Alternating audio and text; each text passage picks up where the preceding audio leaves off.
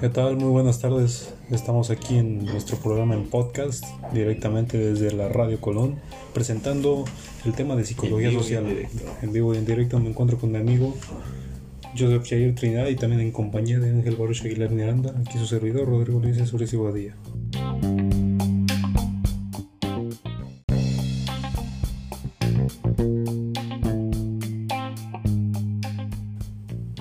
Comencemos por lo primero.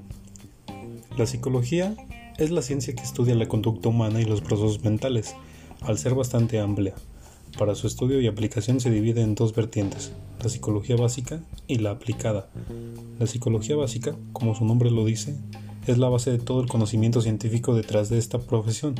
Esta rama se enfoca en descubrir, describir y definir los conceptos, funciones y procesos a través de los cuales las personas piensan, aprenden, sienten, se comunican y se desarrollan como unos individuos. En otras palabras, la psicología básica se centra en la parte biológica de la mente. Por su parte, la psicología aplicada se dedica a estudiar la utilidad de esta ciencia, es decir, se enfoca en la resolución de problemas y la optimización de los procesos mentales. Algunas ramas de estas son la psicología clínica, infantil, educativa, organizacional, de la salud del deporte, entre otras. Pero una de las más importantes y que más hayan ayudado al avance de esta ciencia es la psicología social.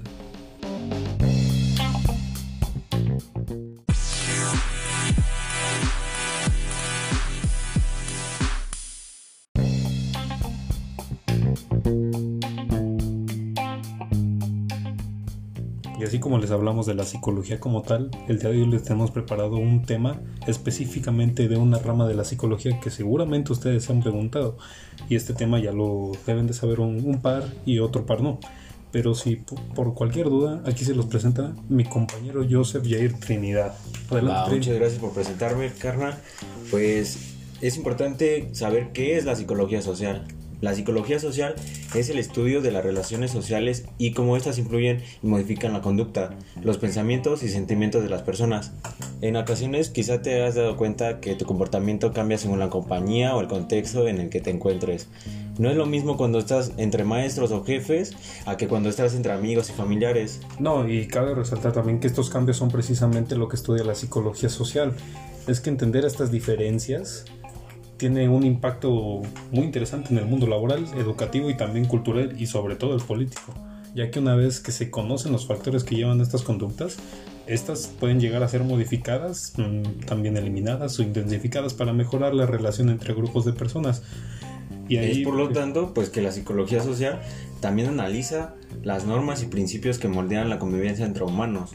Así lo decimos y pues sigues como comentándome que gracias a este enfoque pues empezamos a conocer diversos temas. Tenemos ya una variedad de temas como puede ser este lo que son los patrones de conducta, los roles sociales, la conciencia colectiva, relaciones sociales, la identidad social que es muy importante. También viene algo que muchos conocen que vienen siendo los estereotipos, o también, ¿qué otra cosa se te ocurre? Este, Están los valores, está el trabajo en equipo, el liderazgo.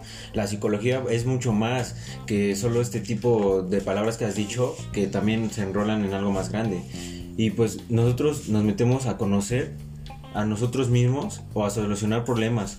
La psicología es una ciencia que nos ayuda a entendernos como sociedad y como humanos. Sin los aportes de esta disciplina no conoceríamos el valor de la comprensión, el apoyo, el amor, la amistad, el respeto y la convivencia. Es muy importante por eso conocer nuestros sentimientos y así cómo funcionan las relaciones entre pues, nuestro cuerpo y la psicología de las emociones. Muy bien, ahora nuestro compañero Baruch Aguilar Miranda también nos va a hablar un poco acerca de los roles sociales que se presentan en esta rama de la psicología que es la psicología social.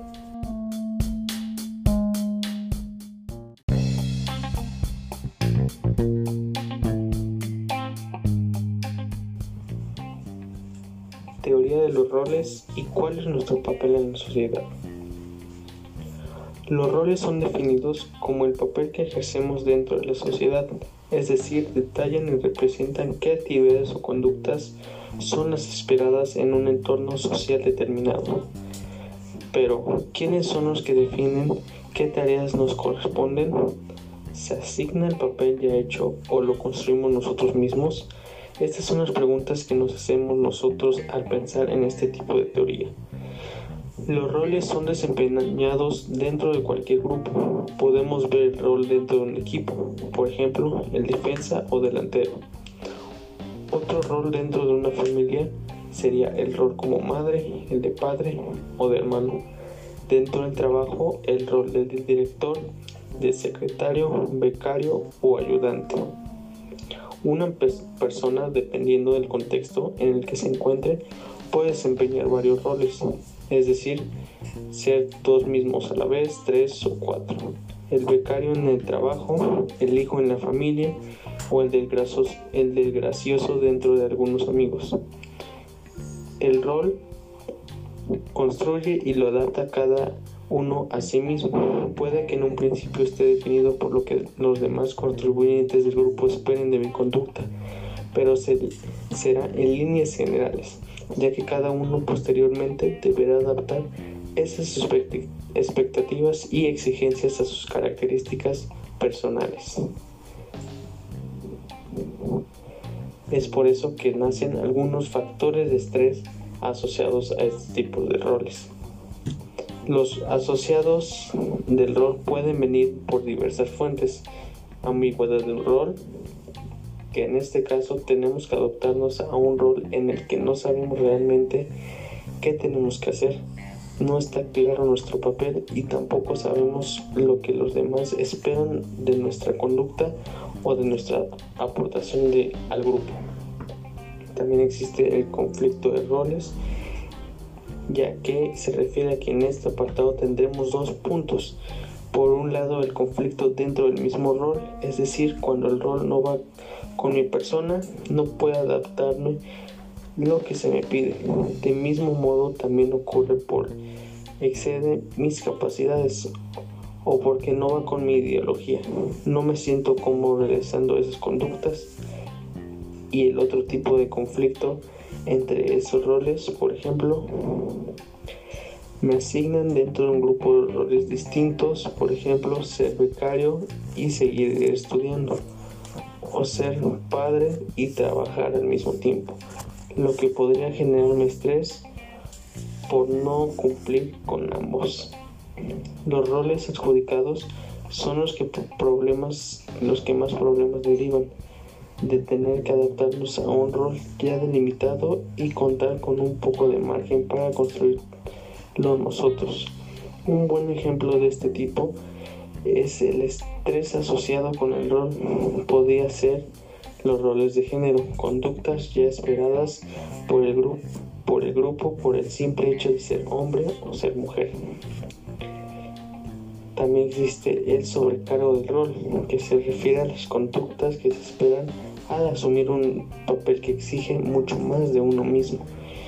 Esto puede separar la capacidad, la capacidad capacidad de adaptación del sujeto y generar estrés. Por último, los roles pobres. Este problema sucede al contrario del punto anterior, cuando uno quiere, un sujeto se cree que puede dar mucho más de sí mismo por su rol, pero su mismo rol no se le permite.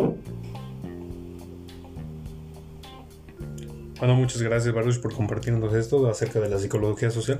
Y sí, vaya que es muy importante saber los roles que, que vienen dentro de esta rama de la psicología. Es importante saberlos, conocerlas para también uno identificarse a veces porque uno no sabe qué rol cumple dentro de la sociedad. Es importante saber el rol que uno cumple porque así uno puede definirse o uno puede crear una estructura dentro de un grupo, saber si es líder, saber si es un fiel borrego o si simplemente no debe pertenecer a ningún grupo, cosa cual a veces, aunque no parezca y pase desapercibida es demasiado importante, pues muchas personas creen pasar desapercibidas cuando realmente deberían tener una función dentro de un grupo social.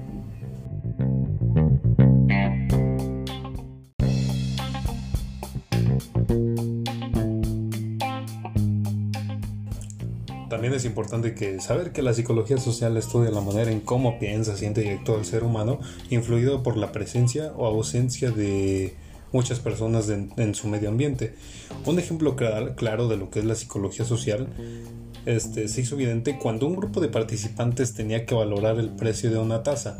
Cuando la tenían que comprar valoraron la taza en 5 euros, pero cuando la tenían que vender, cuando la taza que, que ya les, les pertenecía, ellos ya la habían valorado en 10 euros. Y hablemos acerca del campo de estudio de la psicología social. Es una rama de la psicología que estudia los problemas que afectan en sí los procesos de la conducta del ser humano cuando éste está en un entorno colectivo, estudiando los efectos de las influencias sociales en el desarrollo de la inteligencia o el papel de los factores sociales en la enfermedad mental. Esto a cuál es su función. El psicólogo social analiza en sí los pensamientos, sentimientos, conductas de una persona o comunidad para establecer cuáles son sus fallas y desarrollar planes e intervenciones para mejorar su, su calidad de vida. Ahí vamos a cuál es la importancia de que exista esta rama la psicología social aborda el estudio científico del comportamiento del individuo en la sociedad y también aborda lo que viene siendo la influencia en el entorno social de esta persona o de este individuo. La psicología social tiene una gran importancia en campos como vienen siendo la política, la publicidad en los medios y sobre todo en la educación.